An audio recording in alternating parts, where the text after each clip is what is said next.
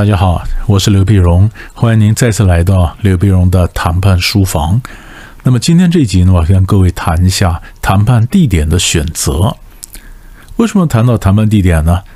因为这乌克兰的情势是大家都非常关心。那二月二十八号的时候呢，乌克兰终于跟俄罗斯啊，那么坐下来对对这个停火的问题进行了第一次的谈判。那本来在之前呢，嗯嗯，本来普京他们就有提议说，呃，要谈判，因为呃，乌克兰表示要要谈判嘛，那俄罗斯说谈判可以啊，那我们选择在白俄罗斯我说明斯克，明斯克，那当然乌克兰这边就反对啊，明斯克，你白俄罗斯跟俄罗斯根本是一挂的。那么在嗯白俄罗斯首都谈判，那太危险了，你本身也不公正，对不对？那怎么可能去谈判呢？后来就是白俄罗斯总统卢卡申科跟这个嗯泽伦斯基啊，跟乌克兰总统泽伦斯基也通了电话，那通了电话呢，就表示说呃保证乌克兰代表的一个安全啊。那后来也折中妥协之后呢，就把谈判地点稍微改了一下，依然在白俄罗斯，但是在白俄罗斯第二大城戈梅利。格梅利呢，就非常靠近跟乌克兰的边界，所以乌克兰呢在边就跨过边界，等于到白俄罗斯这边谈判，谈不拢的话，他撤回来还比较容易啊，不必深入到白俄罗斯首都明斯克啊，这样子才有这个谈判的一个发生。所以这也让我们一般人就引申了一个问题啊：谈判地点有多重要？我到底该怎么选择一个谈判的地点啊？但要回答这问题呢，我们先讲一下。你看，今天我们选择谈判的地点，如果照乌克兰那么这样来讲的话，啊，白俄罗斯嗯不是一个公正的第三者。那白俄罗斯不是公正第三者，如果我们谈判一定要选择公正的第三方的场地来谈判的话，事实上有时候很难呢，因为你你可能没有机会选择场地。是不是也找不到一个多公正的第三方？那么其实有的时候我们可以，那那如果说你第三方都还要呃，我们很挑剔要求他的一个标准，那你就更不可能到人家的公司里面去谈判了，不是吗？如果连第三方都不公正，那到他公司谈判不是更偏颇吗？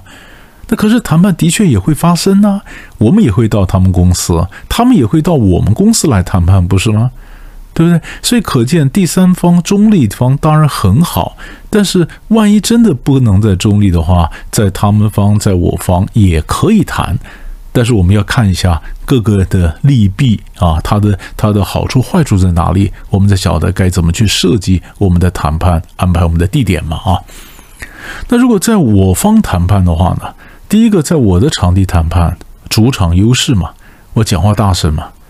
我讲话大声，那么我也可以玩很多的 game，比如说我讲话也更为肯定啊，那么我对我自己立场更有信心，我请示上级方便，对不对？那我检查各种资料、搜集情报也比较方便，我也没有时差啊，而且更重要的是，我可以演很多戏给你看。那我可能谈一谈，忽然被我老板找去了，我就不见了，也有可能呢。是不是有可能不见了？或者我一下出去抽烟，我干嘛我就不见了？演场我演给你看。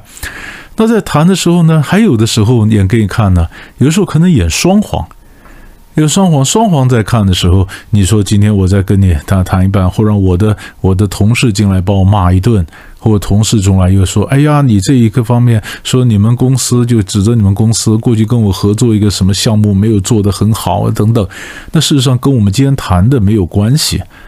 跟我们谈的没有关系，可是他可以指出来过去的一些一些记录，然后来乱这个场子，或引进新的议题都有可能。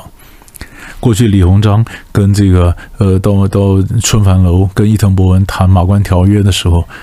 那当时伊藤博文就让李鸿章坐在桌子这边，坐坐在伊藤博文对对面。伊藤博文后面就是窗子，李鸿章就看着窗子后面有军舰啊，士兵在忙里忙外的。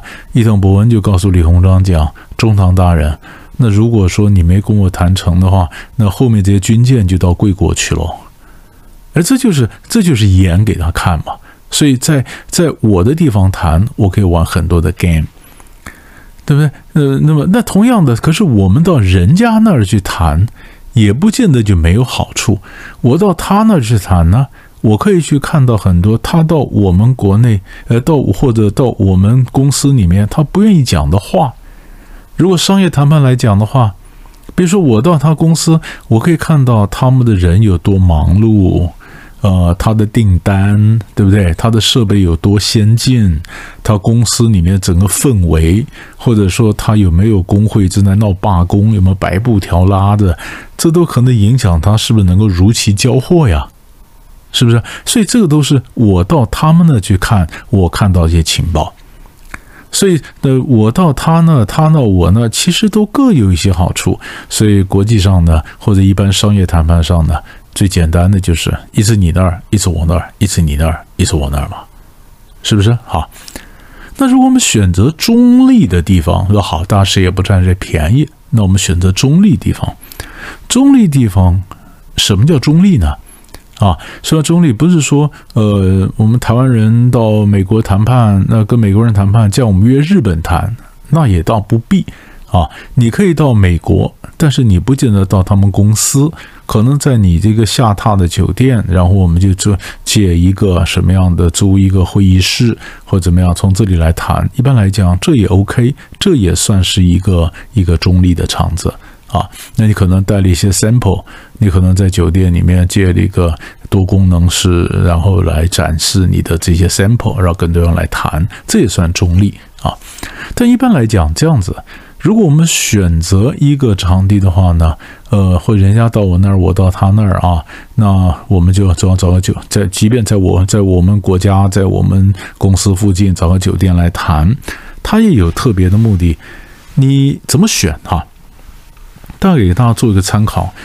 其实不同国家的客人呢，他们可能习惯住的酒店不太一样，你下次注意看一下。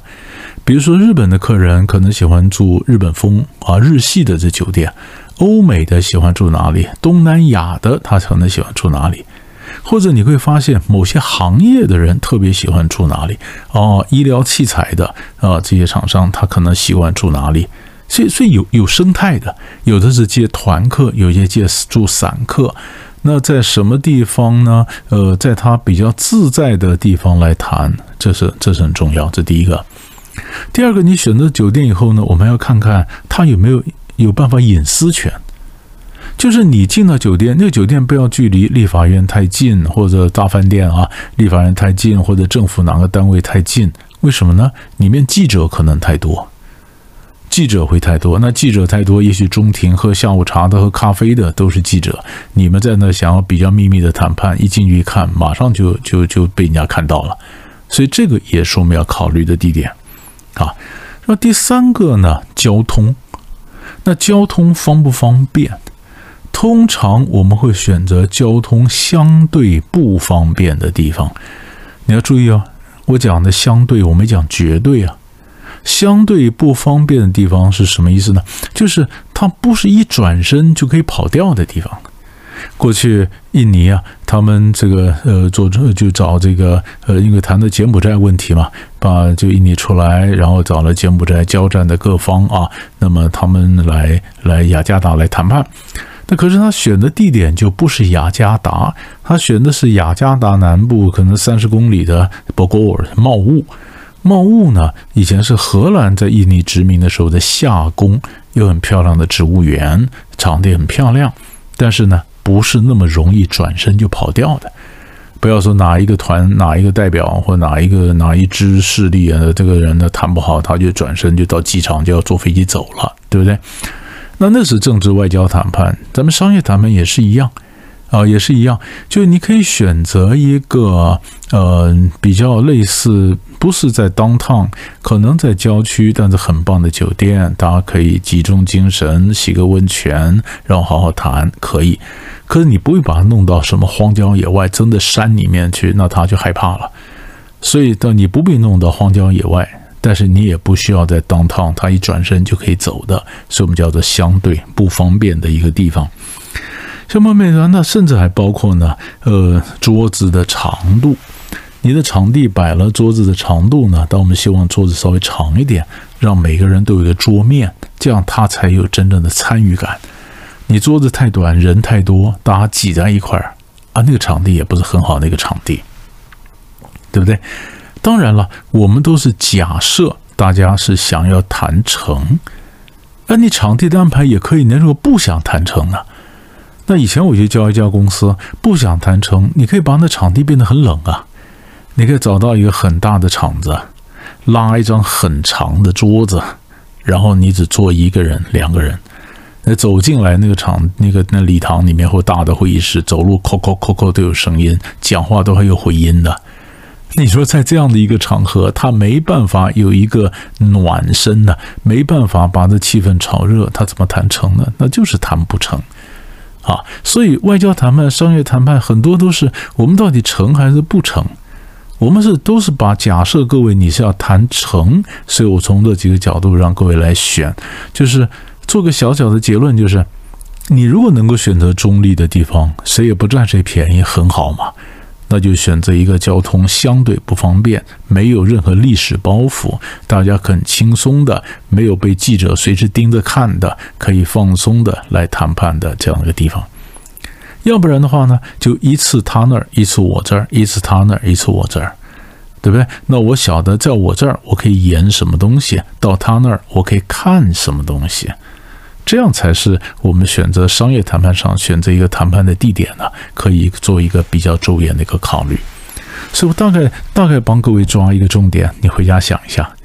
我们下次再见。